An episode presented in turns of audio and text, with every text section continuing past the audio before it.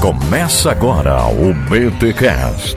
Teologia é nosso esporte.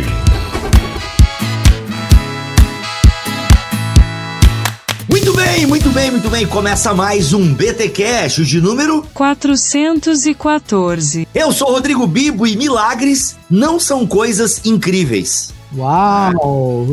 Uau! E eu sou Victor Fontana e você não quer entrar e tomar uma xícara de café? Olha aí. Que milagre o senhor por aqui. que milagre o senhor por aqui. Eu sou o Paulo On e eu sou um milagre de Deus. Ai, que bonitinho. Ah, mas se tu é um milagre, aí muita coisa é milagre, aí quando tudo é milagre, nada é milagre, né? Vamos conversar sobre É, isso vamos daí. conversar sobre isso. Gente, estamos aqui em mais um BT Cash e hoje vamos falar um pouquinho sobre milagres. Sim, sobre milagres. Mas antes que você pense, ah, mas tem que chamar um pentecostal, tem que ter um continuista aqui. Calma, que não é bem nesse. A gente talvez nem chegue a abordar a questão dos milagres hoje. Vamos falar sobre milagres na perspectiva é, da própria Bíblia, os milagres que acontecem na Bíblia e, consequentemente, como esses milagres que são relatados na Bíblia foram recebidos e recepcionados pela teologia posterior, por quê? Inclusive, muitos questionam coisas da Bíblia por conta dos seus milagres. Então, a gente vai entender um pouquinho os milagres da Bíblia e tal. Inclusive, muitos teólogos negam e tentam tirar os milagres da Bíblia porque não dá para acreditar em conto de fadas, se é que milagres são essas coisas. Mas antes, os recados paroquiais.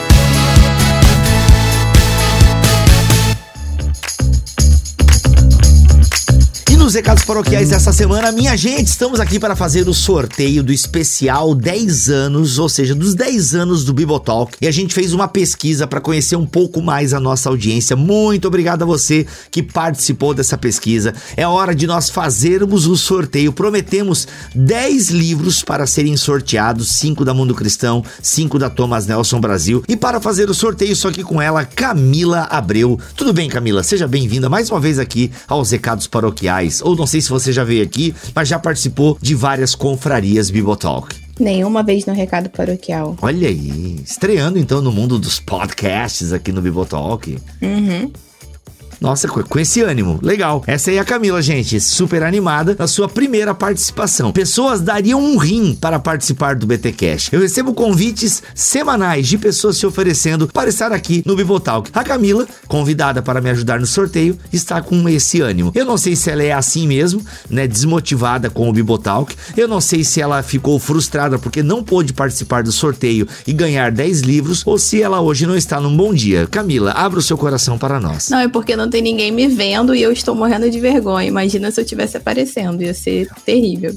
Parece aí, até que eu nem apareci na confraria, né? Na confraria você aparece aí ó, com episódios com mais de 18 mil visualizações no nosso canal no YouTube. Pois é, mas aí eu fiz três, três semanas de terapia pra me preparar pra isso, né? Ah, entendi. Não, a terapia é uma coisa importante. Cami, é o seguinte, nós vamos, nós vamos sortear aí cinco livros é, da Thomas Nelson, cinco da Mundo Cristão. E nós vamos sortear para um homem e para uma mulher.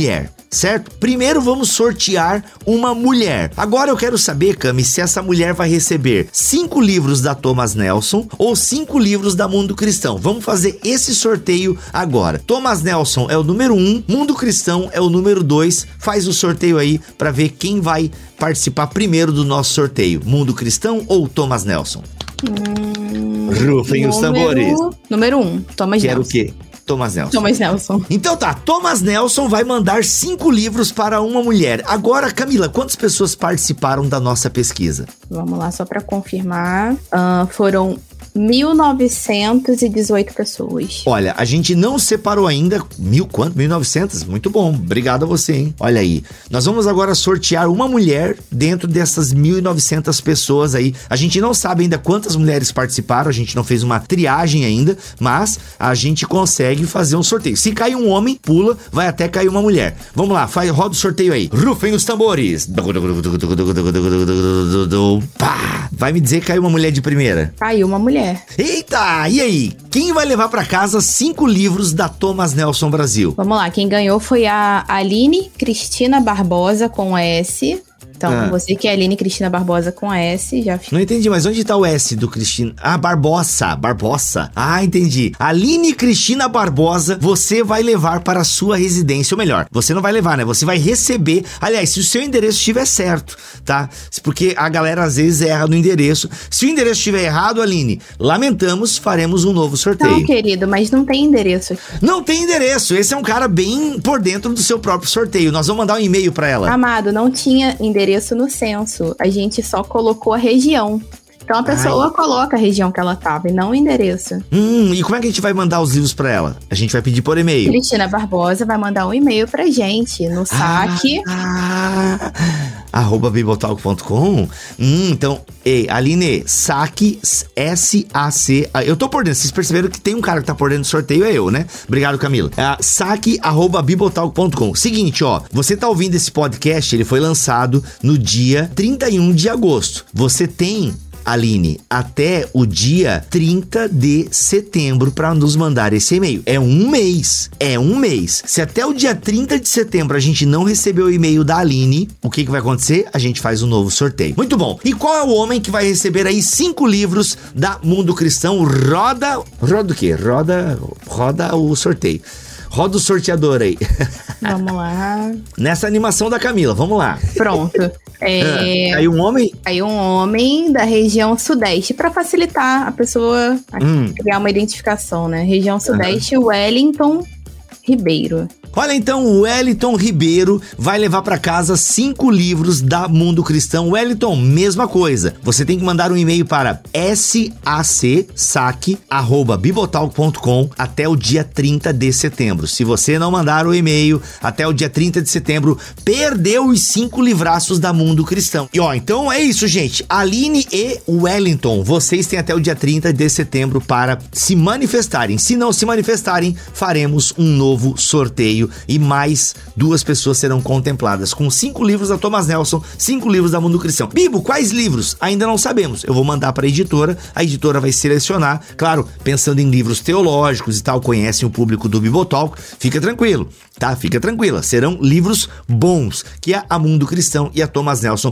mandarão para você. É isso, gente. Muito obrigado a todo mundo que participou então aí da pesquisa do Bibotalk pra gente conhecer um pouco mais a nossa audiência. Muito obrigado, senhora Cami, por participar desse sorteio e me ajudar já que eu estava bem inteirado e por dentro.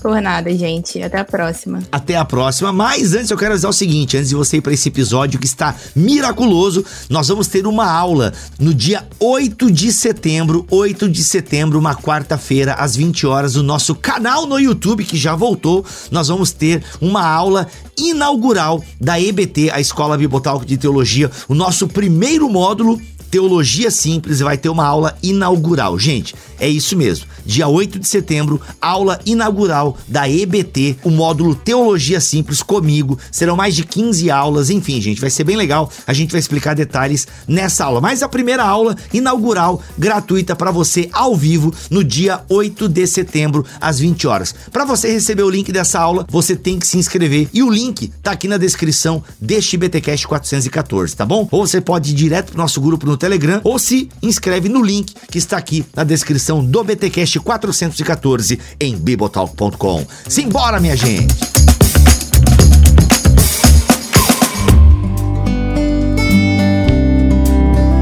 Gente, o papo então hoje aqui neste podcast é sobre milagres, né? Um tema que para alguns é tranquilo, para outros é, gera uma certa expectativa, uma ansiedade. É, algumas pessoas perguntam, e é uma pergunta honesta: nossa, a Bíblia tem tantos milagres e hoje em dia a gente não presencia tantos milagres. Será que os milagres são realmente restritos ao período é, bíblico, tanto veterotestamentário quanto apostólico? Porque a gente não vê mais os milagres hoje em dia. Alguns pensam dessa maneira, mas biblicamente falando, né? O que, que a Bíblia quer dizer quando, aliás, eu nem a Claro, eu ia perguntar se a Bíblia utiliza a palavra milagre. Claro que ela utiliza a palavra milagre. Inclusive, até Jesus não opera milagres em algumas regiões por conta da incredulidade da, gal da galera. Mas e aí, gente? Biblicamente falando, ou teologicamente falando, como é que nós poderíamos definir milagre? Então, Bibo, assim, para ficar numa definição super simples, a gente pode falar assim: eventos extraordinários provocados pelo poder divino. Então, no mundo antigo, se a gente quiser falar em milagre assim de maneira geral, inclusive fora do contexto bíblico, mas dentro do contexto da, do mundo antigo,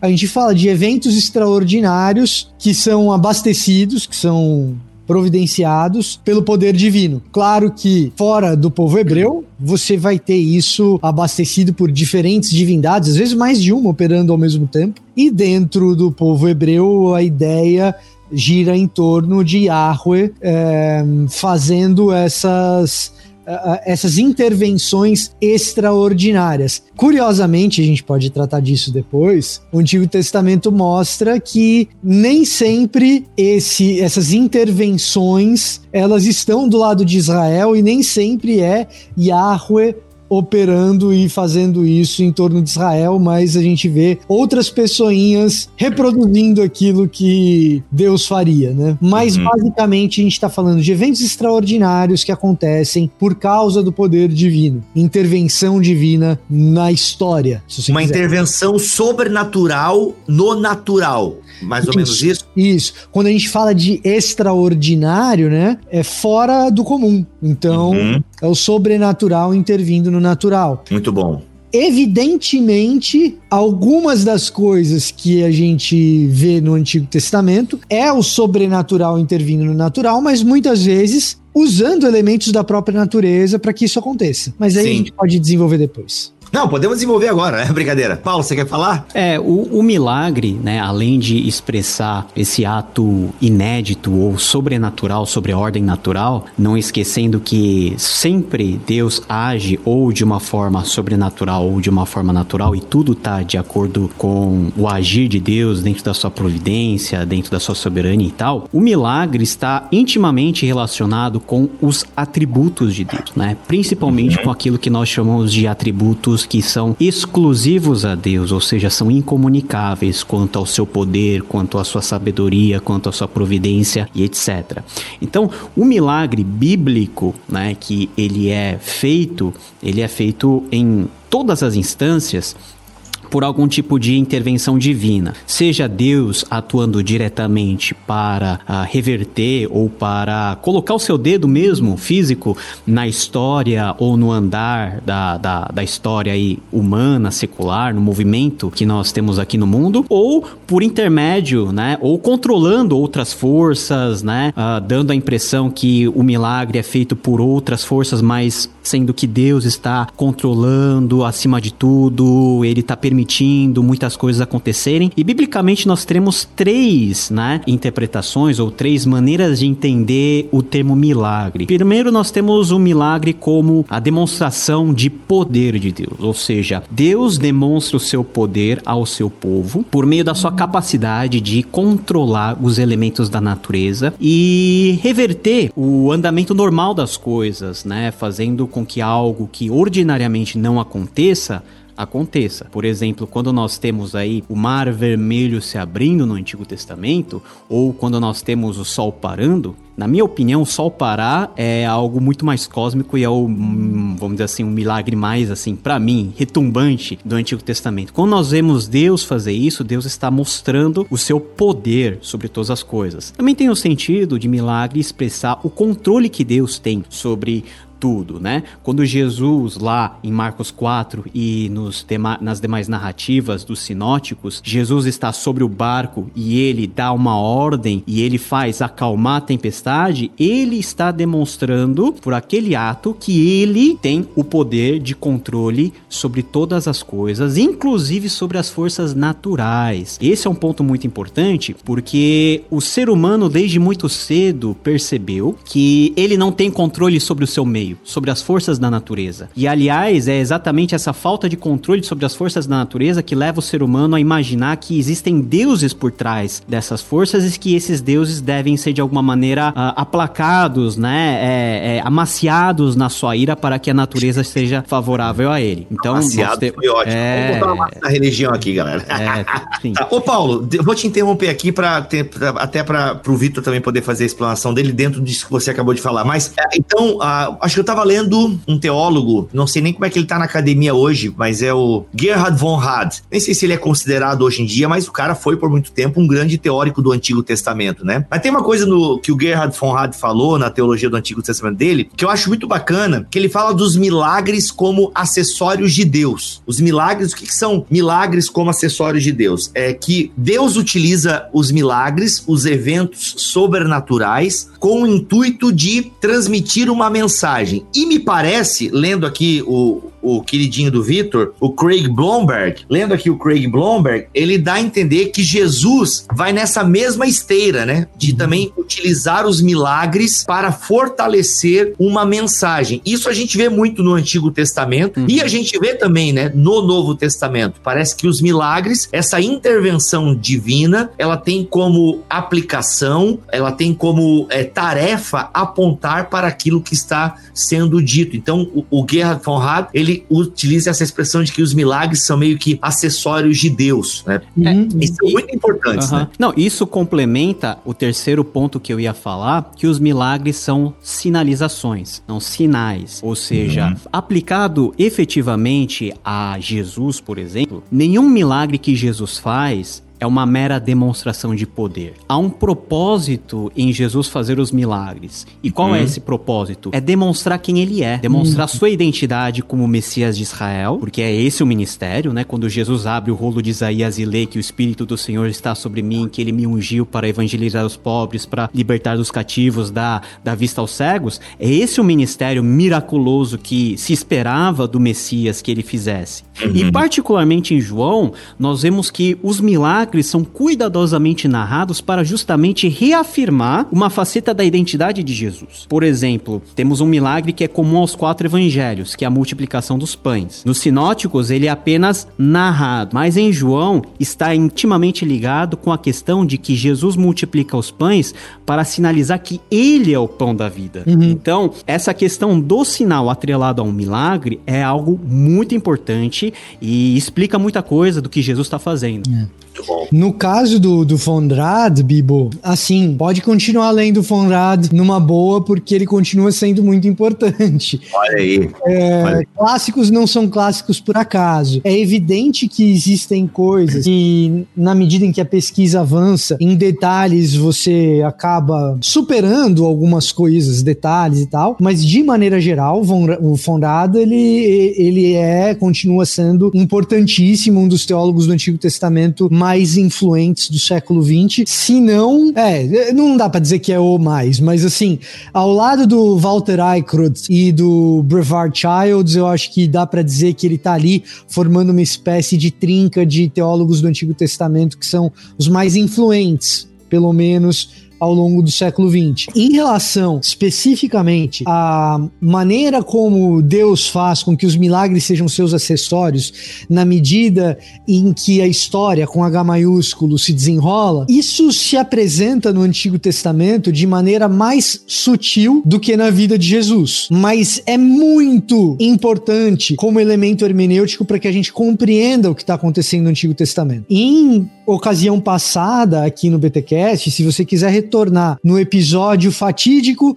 em que tratamos sobre fake news, eu explico um pouco sobre como funciona a mentalidade de pensamento mágico da antiguidade e como existe confronto de narrativas na antiguidade e como é importante no período da antiguidade que estabeleça-se qual é a narrativa correta. E a narrativa correta é mais frequentemente do que não validada pela força da divindade, pelo poder da divindade, pela divindade, demonstrando que ela controla a história. Afinal de contas, quem é o verdadeiro Deus? O Deus de Israel ou o Faraó? Daí entra em jogo as dez pragas. As dez pragas não estão ali por acaso. As dez pragas elas têm uma função narrativa de demonstrar quem é o verdadeiro controlador da história, quem é aquele que de fato exerce domínio. E então Deus utiliza as pragas e não apenas as pragas, mas todo o desenrolar da libertação de Israel por meio de atos sobrenaturais, extraordinários na história, para demonstrar que a narrativa dele é verdadeira. Quem controla a verdade é, demonstra isso por meio do seu próprio poder. Então, é, o episódio de Elias, né, com os, os profetas de Baal. O episódio de Elias com os profetas de Baal, muito, muito bem lembrado. E, e para interpretar Êxodo, a gente tem que perceber que existe esse duelo de narrativas, que aliás começa em Êxodo 1, sem que haja um evento sobrenatural, mas com toda a naturalidade de um narrador que começa o seu trabalho falando a respeito de um grande rei, um faraó, cujo nome nós não conhecemos. Agora, as pobres parteiras que trabalham para ele, nós sabemos os seus nomes até hoje, Sifra e Puá. Ali o narrador de Êxodo já começa uma fina ironia de mostrar quem é que está de fato no controle da história.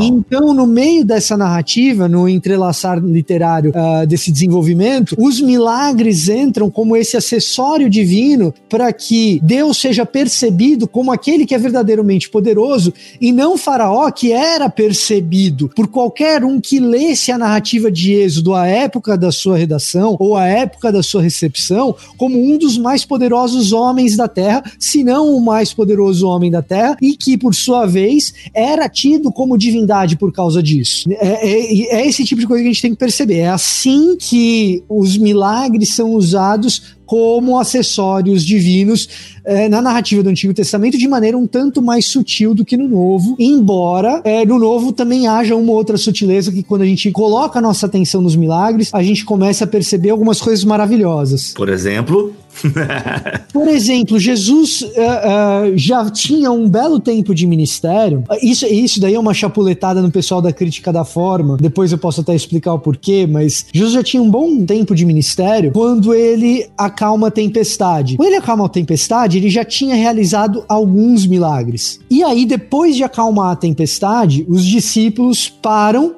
olham para Jesus e já conhecedores dos milagres de Jesus, é como se eles tivessem visto uma nova categoria de feitos extraordinários. Peraí, o que ele tinha feito até agora, tudo bem. Tipo, curar a gente e tal, expulsar demônio, beleza. Mas quem é esse que até as, o, a, até as ondas do mar e o vento lhe obedecem. E nesse sentido, o que que o narrador evangélico, evangélico não no sentido é, narrador evangélico que eu tô querendo dizer é o evangelista, tá, gente? Não, não o narrador evangélico que é um evangélico hoje em dia.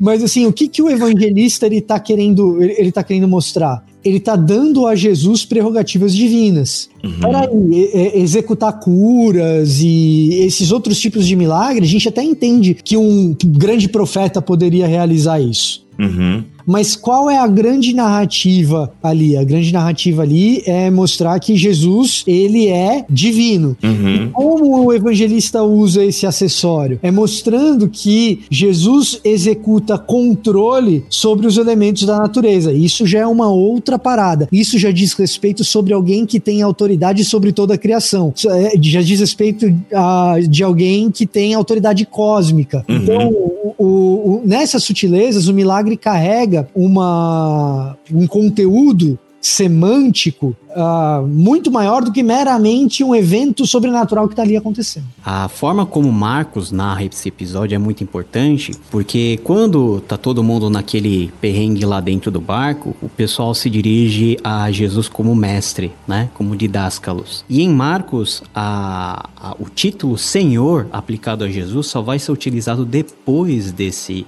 incidente. Olha! Então, parece que na, é, é, é não, é, não está explicitamente afirmado, mas parece que após esse milagre, os discípulos têm uma visão de cristologia um pouquinho mais refinada, um pouquinho mais desenvolvida, ou percebem que esse Jesus não é apenas um mestre ou um profeta. Esse Jesus, ele tem que ter relação com a figura divina, porque senão ele não consegue fazer o que ele fez. Porque os discípulos estavam aflitos porque eles tinham certeza que eles iam morrer naquele instante, né? E Jesus não foi acordado para fazer um milagre, Jesus foi acordado para pegar num balde e tirar água.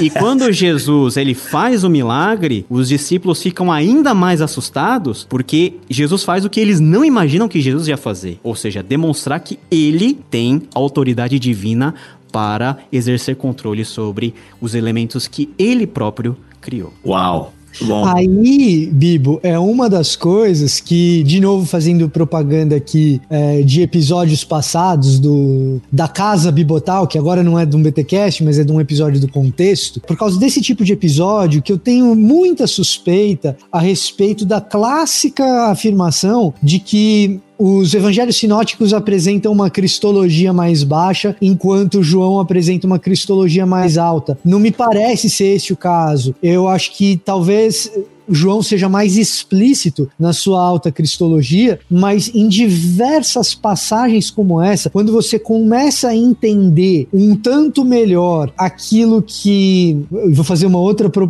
provocação ao pessoal da crítica da forma aí. Críticos da forma, me aguentem, por favor. Mas quando a gente começa a entender que a separação entre elementos históricos e cósmicos é, da significância teológica dos fatos nos evangelhos é simplesmente impossível, porque os acontecimentos históricos e cósmicos são carregados de semântica teológica, a gente começa a perceber que os sinóticos também têm, de maneira mais sutil, com uma. Uh, como que eu posso dizer? Uma sofisticação literária uh, mais uh, tênue com artifícios literários mais tênues, eles apresentam também uma cristologia bem alta. Eu, eu não diria um pouco, não, eu diria uma cristologia bem alta também. Uhum. Esse tipo, exatamente nesse tipo de passagem. A multiplicação de pães e peixes que o, que o Paulo mencionou, que ocorre nos quatro evangelhos, o que é algo extremamente raro, você ter coisas que estão acontecendo em João e também nos sinóticos, é um outro elemento nesse sentido. Ao passo em que João está mostrando que Jesus ele é o pão da vida e, portanto, aí nós novamente uma cristologia muito alta, alguém poderia imaginar que nos sinóticos essa cristologia alta estaria mais ausente. Mas, na verdade, nos sinóticos, o papel desse milagre é apresentar Jesus como um novo Moisés acima do próprio Moisés. Ora, quem estaria acima do próprio Moisés? Porque o, o paralelo dos sinóticos, é, que os sinóticos traçam entre o milagre de multiplicação de pães e Moisés é mostrar que existe um novo maná. Olha! mais elevado. Então, a figura de Jesus e a figura messiânica de Moisés, e aí a literatura intertestamentária entra bastante para nos ajudar, que a expectativa messiânica ela gira muito em torno da figura de Moisés na literatura intertestamentária. Jesus se apresenta como essa figura esperada, como uma espécie de novo Moisés, mas o milagre de multiplicações de, de pães e peixes apresenta Jesus como uma figura mais elevada do que seria a expectativa intertestamentária a respeito desse novo Moisés. Olha aí, muito bom, muito bom.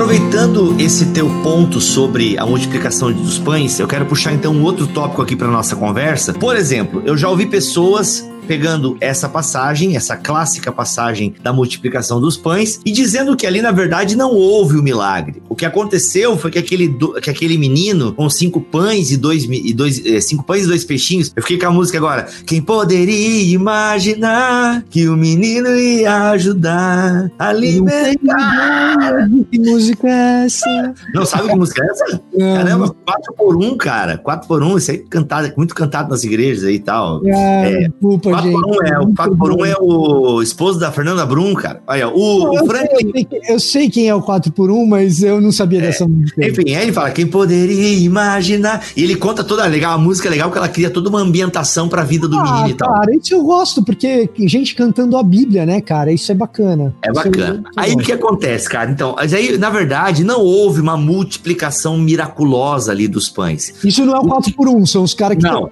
agora, agora é pregadores, talvez influenciados por um liberalismo teológico, vamos discutir isso agora, tá? Ah, então, assim, na verdade, não houve uma multiplicação de pães ali. O que houve foi que pessoas viram a criança repartindo e a atitude da criança instigou a todo mundo a dividir os seus pães e tal. Então, a galera começou a dividir os pães, os peixes, a comida que tinha ali. Então, virou meio que uma festa americana. Faz sentido essa expressão para vocês? Festa americana? Cada um leva uma coisa? Então. Aí o que acontece? Virou uma festa americana ali, entendeu?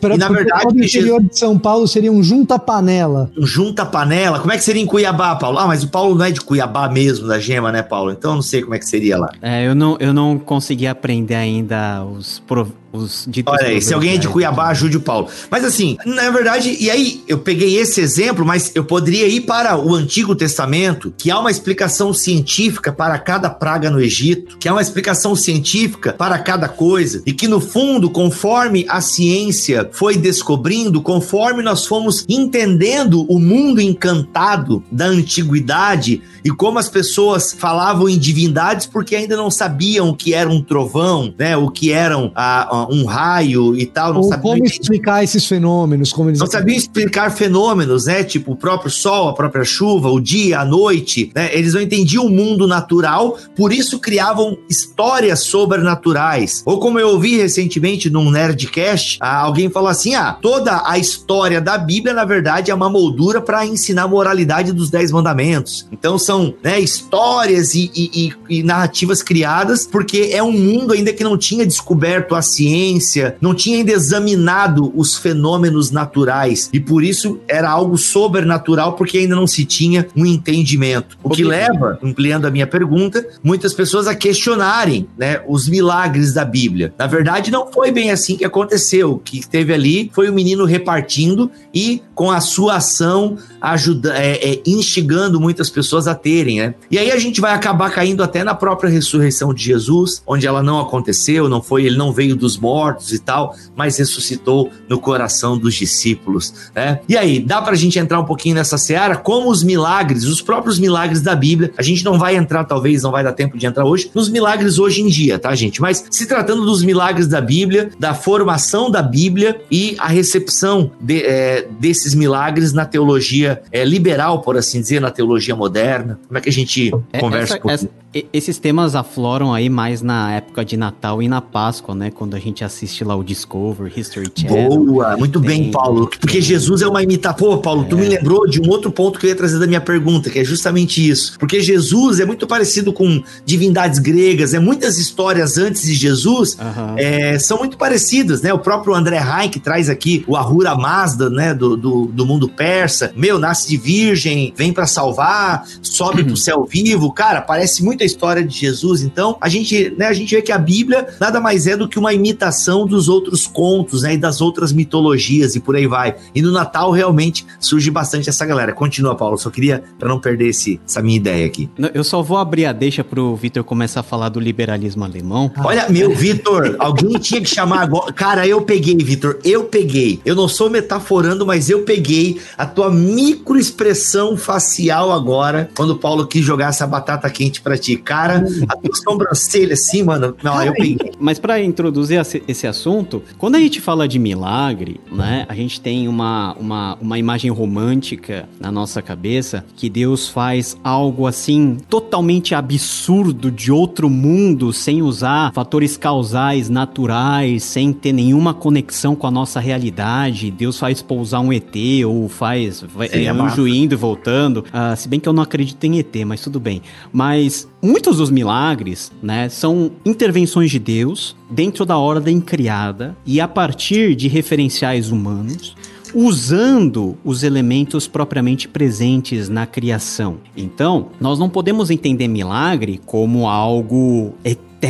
como algo, sabe, que você não consegue vislumbrar. Não, milagre acontece dentro da nossa história e dentro da nossa realidade. Agora as pessoas podem falar assim: "Ah, mas e aqueles milagres que a ciência pode de algo pretensamente explicar?" Bom, pode explicar, mas isso não garante que essa seja a explicação cabível ao contexto bíblico e à narrativa bíblica. Porque quando nós olhamos o texto bíblico com essa visão científica, pós-moderna, e, e, aplicamos uma, uma visão nesse sentido anacrônica ao texto, nós podemos explicar o texto de várias maneiras que para nós hoje é racional e que faz sentido, mas que não é o propósito da Bíblia, né? Explicar cientificamente como que a água, a H2O, se transformou em vinho que tem, vai, que tem álcool dentro, como que uma coisa gera outra. Aí as pessoas podem falar: "Não, mas porque tem essa reação química, tal, tal, tal". Deus pode até ter usado reações químicas para que aquele milagre pudesse acontecer. Mas qual que é o propósito? Qual que é a causa daquilo lá? A então, finalidade. Paulo, a por finalidade. exemplo, é, eu já li, Paulo, uma explicação é, geológica ou geográfica a, da travessia do Mar Vermelho, por assim hum. dizer, tá? E aí o cara dá toda uma explicação porque tinha um barranco que e não sei lá na onde, na nascente, por isso que aquilo caiu e aí veio a enxurrada da água e tal e não sei o que, porque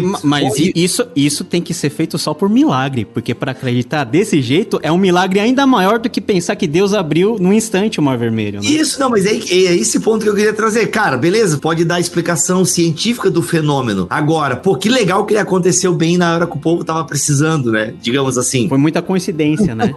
Muita coincidência, né? Então, assim, eu não vejo. Ah, porque, por exemplo, uma, uma vez conversando com um amigo meu, o cara falou: não, porque, pô, tem uma explicação científica do andar por sobre as águas. Daí, como assim? Não, porque as moléculas e não sei o que da água e tal. Mano, vamos parar o carro, bora lá andar sobre as águas. Então, tipo, tá, tu pode tentar dar uma explicação de como dá para andar sobre as águas. Tá, mas então vai lá e anda, né? Ah, não, mas é só animais e tal, mais leves e não sei o, o que. Tá, os, é que é... os, os é. Mythbusters tentaram fazer isso e não conseguiram na piscina lá. Então, cara, a única coisa que eu vi que eles conseguiram é que realmente o Leonardo DiCaprio poderia ter ficado na em cima da porta com a Kate Winslet, né?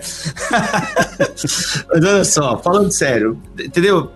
Eu acho interessante essa, essa tentativa de cientificizar, por assim dizer, não sei se eu usei a palavra certa, mas dane-se, de, beleza, cara, tá, você pode até dar uma explicação científica, agora isso não desmerece o acontecimento e a finalidade dele. Mas enfim, só. Não, é, é só para complementar para o Vitor entrar, se a gente entender o milagre por si só, né, como um evento pontual, desprovido de qualquer conexão com o caráter de Deus e com os propósitos que ele tem, aí até dá margem da gente tentar explicar de forma científica ou tentar explicar de formas mirabolantes. Agora, é, uma coisa é nós partirmos do pressuposto da fé que Deus ele realmente existe e age de forma sobrenatural nos elementos da natureza. E aí, Deus pode usar elementos físicos, químicos para atingir o seu determinado fim. Outra coisa é você partir do pressuposto que Deus não existe e que por algum motivo aleatório aconteceu um tal episódio que serviu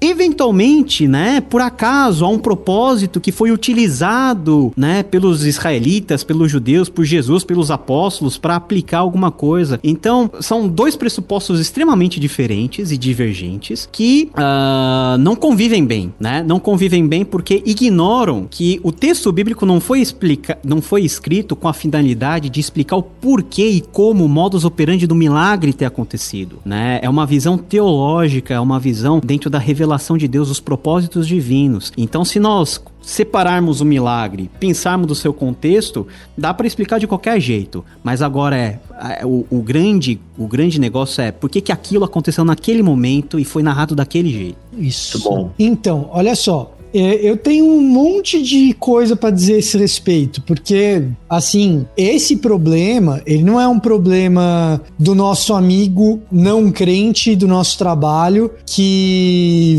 vai chegar e falar assim: ah, na verdade o milagre foi isso, isso e aquilo. Pode ser, pode acontecer. Um amigo meu do trabalho falar: não, esse negócio do, do Mar Vermelho não foi o Mar Vermelho nada, ele, eles atravessaram pelo, pelo outro lado ali. Então o que, que acontece? Pode até acontecer, como aconteceu comigo, colega de trabalho chegar e falar: não, é, a travessia do, do Mar Vermelho, é, na verdade, foi ali por aquele cantinho que liga mesmo a África com o Oriente Médio. Não, não, não teve esse negócio de passar pelo meio do Mar Vermelho e tal. Ou então, determinados tipos de explicação científica ou sociológica, é, do tipo a multiplicação de pães e peixes, na verdade, o, o que os apóstolos viram foram todo mundo, todo mundo compartilhando os pães e depois eles mitologizaram a parada, transformaram a parada numa, num evento sobrenatural e tudo mais. Isso acontece também no nosso lado do território. Quando a gente pega o texto e tenta submeter ele ao laboratório para provar cientificamente que algumas coisas que estão descritas na Bíblia poderiam ter acontecido. Quando o intuito do milagre estar ali não é mostrar a plausibilidade de um evento, Pelo contrário,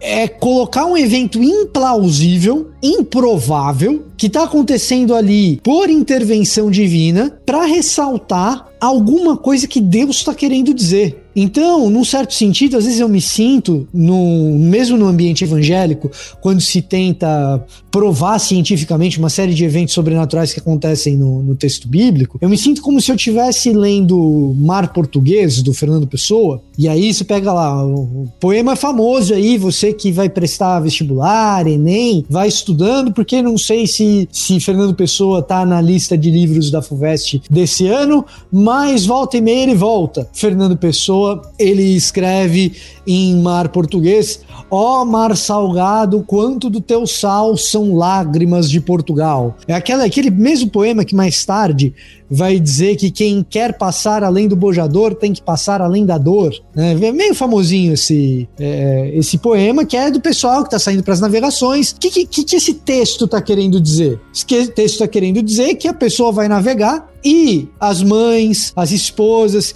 que ficaram no continente choram e choram muito. É isso que ele está dizendo. E aí o jeito poético dele dizer isso é quanto do teu sal são lágrimas dessas portuguesas que viram os seus amados partirem nas caravelas. É isso que o poema está querendo dizer. Aí o cara lê um treco desse, imagina que você está lendo lá na sua aula ah, ó, oh, mar, quanto do teu sal, são lágrimas de Portugal. E aí alguém tem a brilhante ideia de pegar um copo, descer até a Baixada Santista, pegar um punhadinho de água, voltar, trazer para o laboratório para analisar a água do mar de Portugal para saber quanto que ali for, veio de lágrima de mulher portuguesa. Fernando Pessoa fala, esse cara não entendeu nada.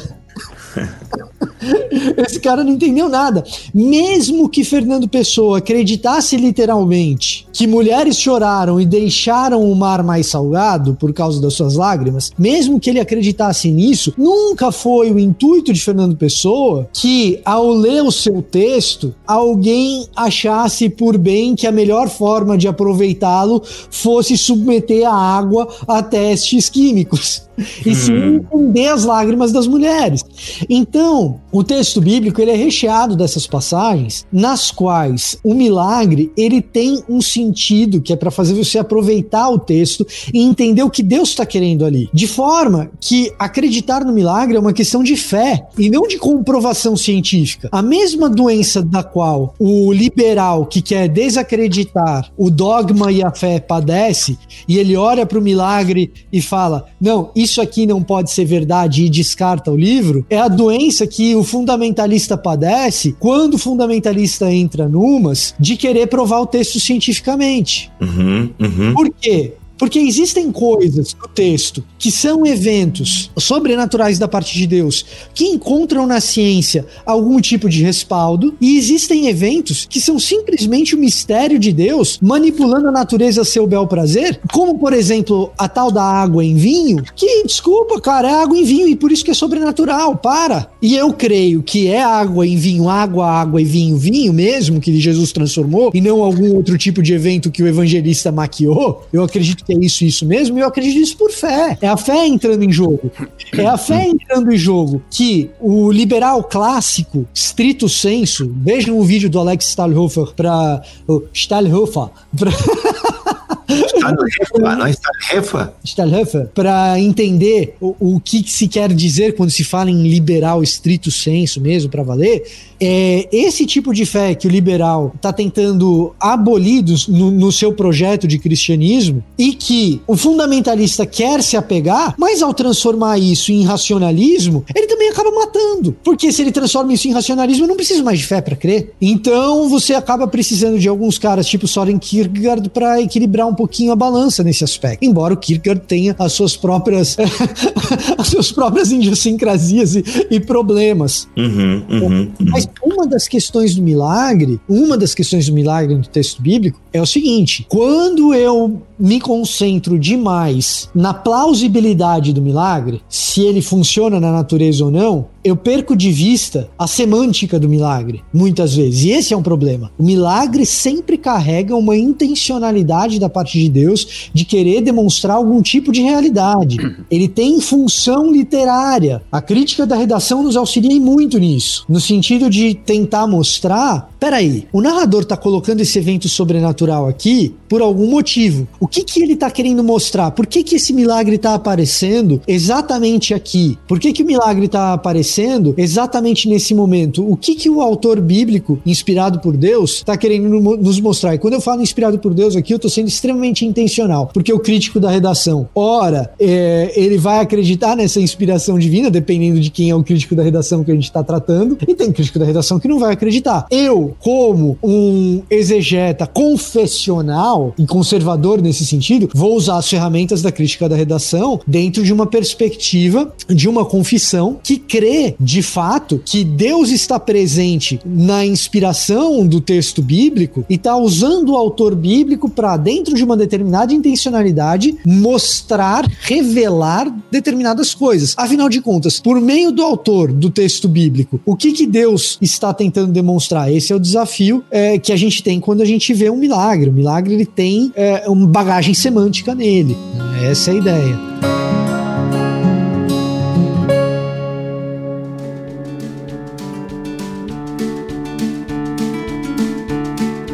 Que eu acho que ajuda a entender bastante essa, essa questão do milagre relacionado com a fé é a gente recorrer a Hebreus 11. Hebreus 11 é um texto que coloca uma pá de cal em toda tentativa de tentar, tentativa de tentar, né? Toda tentativa de racionalizar o texto ou de tentar provar de maneiras científicas, né, como que o milagre acontece. Nós conhecemos o capítulo 11 de Hebreus como como a carta da fé ou como capítulo da fé, porque aborda um elemento central da fé, né? Mas a fé está atrelada a todos os atos de Deus. E se você analisar cada personagem e cada ato que é descrito nessa carta, tudo é milagre. Não há nada dentro do capítulo 11 que seja algo normal ou ordinário. Tudo é relacionado a alguma intervenção divina. Então, a fé, como o Victor falou, é um aspecto muito importante e, aliás, mais essencial para você entender o caráter do milagre. Porque a fé não é a mera convicção do que o milagre está acontecendo. A fé é a convicção do Deus que, que está por trás desse milagre e do propósito divino manifesto por meio desse milagre. E esses propósitos às vezes nos são ocultos e a maneira como o milagre é feito também é uma maneira que nós não conseguimos entender. E aí nós temos uma outra decorrência da questão da fé, que é a questão do mistério. Então o milagre é milagre porque tem um quê de eu não compreender por que, que aquilo está acontecendo, ou como está acontecendo, ou até os propósitos para ah, as quais Deus ah, os propósitos que Deus quer usar com aquele feito. Nós ficamos com uma certa, com um baita ponto de interrogação na nossa cabeça, que é a questão do mistério. E é justamente esse mistério que nos faz contemplar a Deus com um, pouco de temor, com um pouco de tremor e nos faz contemplar a grandeza desse Deus que se manifesta por aquele ponto, por aquele ato pontual na história. Então, o milagre está lá justamente para você não entender tudo o que está acontecendo. O milagre está justamente lá para você entender que por, pela falta do seu conhecimento, você está provando ou você está contemplando diante de você a realidade de um Deus que se revela, mas não se revela de uma maneira 100% inteligível. Existe facetas da revelação de Deus que nós não entendemos, nós não entenderemos, e isso, pela fé, é encarado como mistério. E o mistério está intensamente ligado à questão do milagre. Por isso, tanto faz se você consegue provar cientificamente ou não se o milagre pode pode ser emulado. Isso não faz nenhuma diferença, né? Os nossos antepassados na fé não, tivam, não tinham Discovery Channel para provar que Jesus andou sobre a água e que isso pode ser repetido. Eles creram e nós cremos hoje, tendo Discovery ou não. Isso para nós é irrelevante. Agora, o que nós, o que nos faz evangélicos na raiz e o que no, nos faz bíblicos na raiz é crer que por trás do milagre existe Deus e que eu creio nele e no que ele faz, ainda que eu não entenda o porquê. E por eu não entender certas coisas que ele faz e de uma maneira uh, que não é natural, eu chamo isso de milagre, mas sempre relacionando esse milagre a Deus e não a minha tentativa de querer entender o porquê que aquilo aconteceu. Exatamente. E só uma última coisa que eu acho que a gente tem que tomar muito cuidado é não depositar as nossas fichas num Deus das lacunas. Boa, Vitor. Boa. Até tem um comentário nesse sentido que eu ia dar uma destacada aqui. Acho que tu leu leu esse ah, comentário, né, Vitor? Eu não li, mas pode colocar. Então diz aí, Mateus Veras. Quando não se encontra uma explicação científica para algo que aconteceu, denominamos isso de milagre, né? E não é essa a ideia. E não é essa a ideia. E essa é precisamente a ideia do Deus das lacunas. Então o que que acontece? Quando a gente não tem é, a explicação para algo, a gente coloca Deus naquele buraco. Isso é a ideia de Deus das lacunas. Aliás, eu tenho um vídeo em que eu explico a ideia do Deus das lacunas de maneira mais elegante. Se você quiser ir no meu canal e assistir um vídeo chamado Buraco Negro e a Adoração, é, eu trato com mais elegância do Deus das Lacunas e eu recomendo este livro aqui, Reforming Apologetics, do John Fesco, que é uma proposta de uma apologética que tenha em si uma teologia natural mais robusta, que a gente deixou a teologia natural um pouco de lado, embora nas confissões reformadas mais primevas ela estivesse lá. Então, uhum. o John Fesco ele tem essa proposta, esse livro é um livro excelente nesse sentido. E o grande problema da gente é, é, depositar muitas fichas num Deus das Lacunas é o seguinte: quando a gente entender tudo, digamos que o projeto iluminista de compreensão completa da realidade por meio das empreitadas intelectuais do ser humano fosse um projeto suficiente, né? Digamos que ele desse conta da realidade. Quando a gente desse conta de entender tudo, Deus morreria. Esse, esse, é, o, esse é o projeto de Zaratustra, esse é o projeto. E, e, aí eu tô falando não no sentido da religião persa, quando eu tô falando de Zoroastro de Zaratustra, aqui eu tô falando de Nietzsche, tá? esse, esse, era, esse era o projeto do personagem de Nietzsche quando ele diz Deus está morto. Uma vez que a metafísica.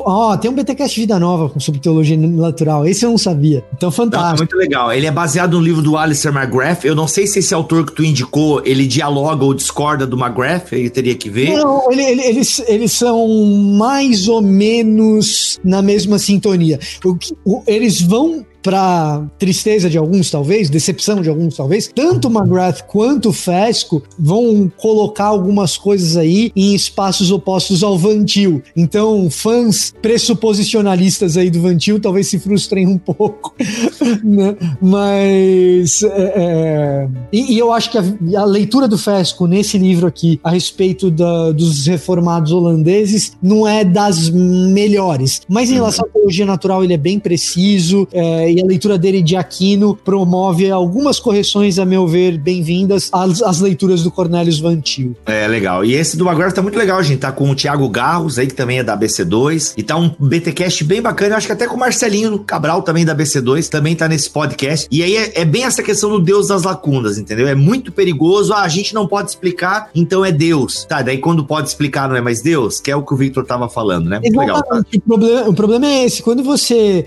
coloca Deus nos lugares onde você não é capaz de explicar as coisas, conforme você vai explicando as coisas, Deus vai ficando cada vez menor. É. Quando, na verdade, o que a gente crê é que Deus é a força motriz por trás dos eventos que a gente pode explicar e dos eventos que a gente não pode explicar. Uhum, uhum. E, portanto, ele não é Deus de lacuna nenhuma.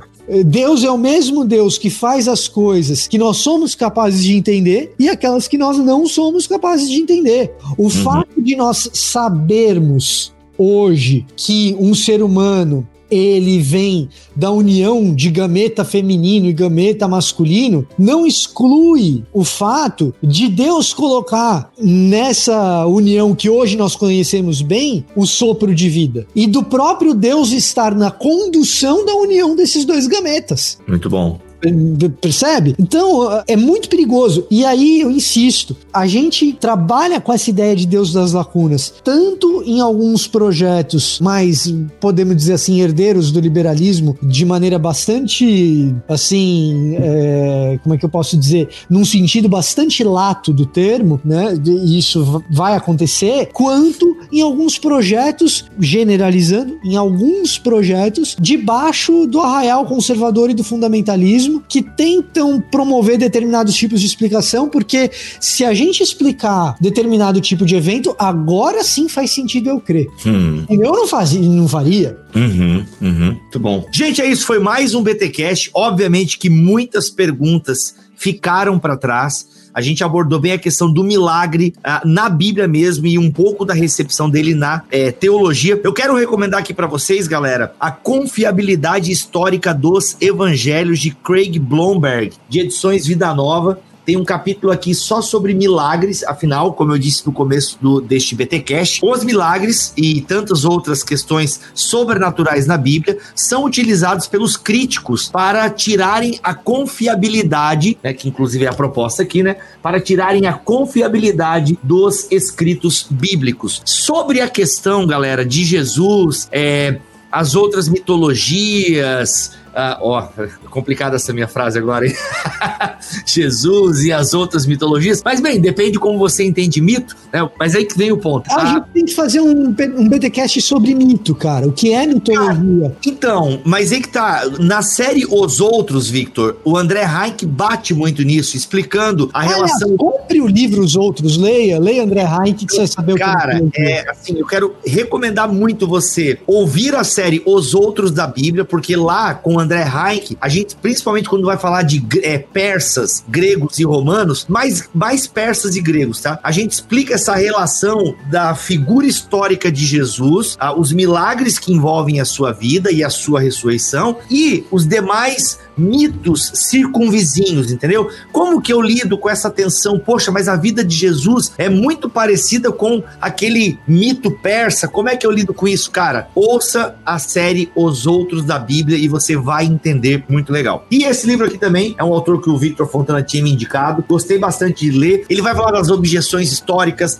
das objeções filosóficas e da outra objeção que eu não lembro agora e vai refutando cada uma delas e tal. Bem legal, vale a pena. Quais são as três? Agora eu quero falar as três, peraí. A objeção filosófica, histórica e eu acho que é só essas duas mesmo, filosófica, histórica é, só essas duas, tá? Então, assim, é muito legal, ele vai passando por cada uma delas, faz um apanhado bem geral, cita Nietzsche Wright aqui, olha aí. A, a objeção científica, a objeção científica, histórica e filosófica, e é muito bacana o que o Bloomberg faz aqui nesse capítulo sobre milagres. É isso então, gente, vamos chegando ao final de mais um BTcast. Muito obrigado pela sua audiência, pelo seu carinho. Obrigado, Victor. Obrigado, Paulo. Voltamos na semana que vem, se Deus quiser e assim permitir. Fiquem todos na paz do Senhor Jesus.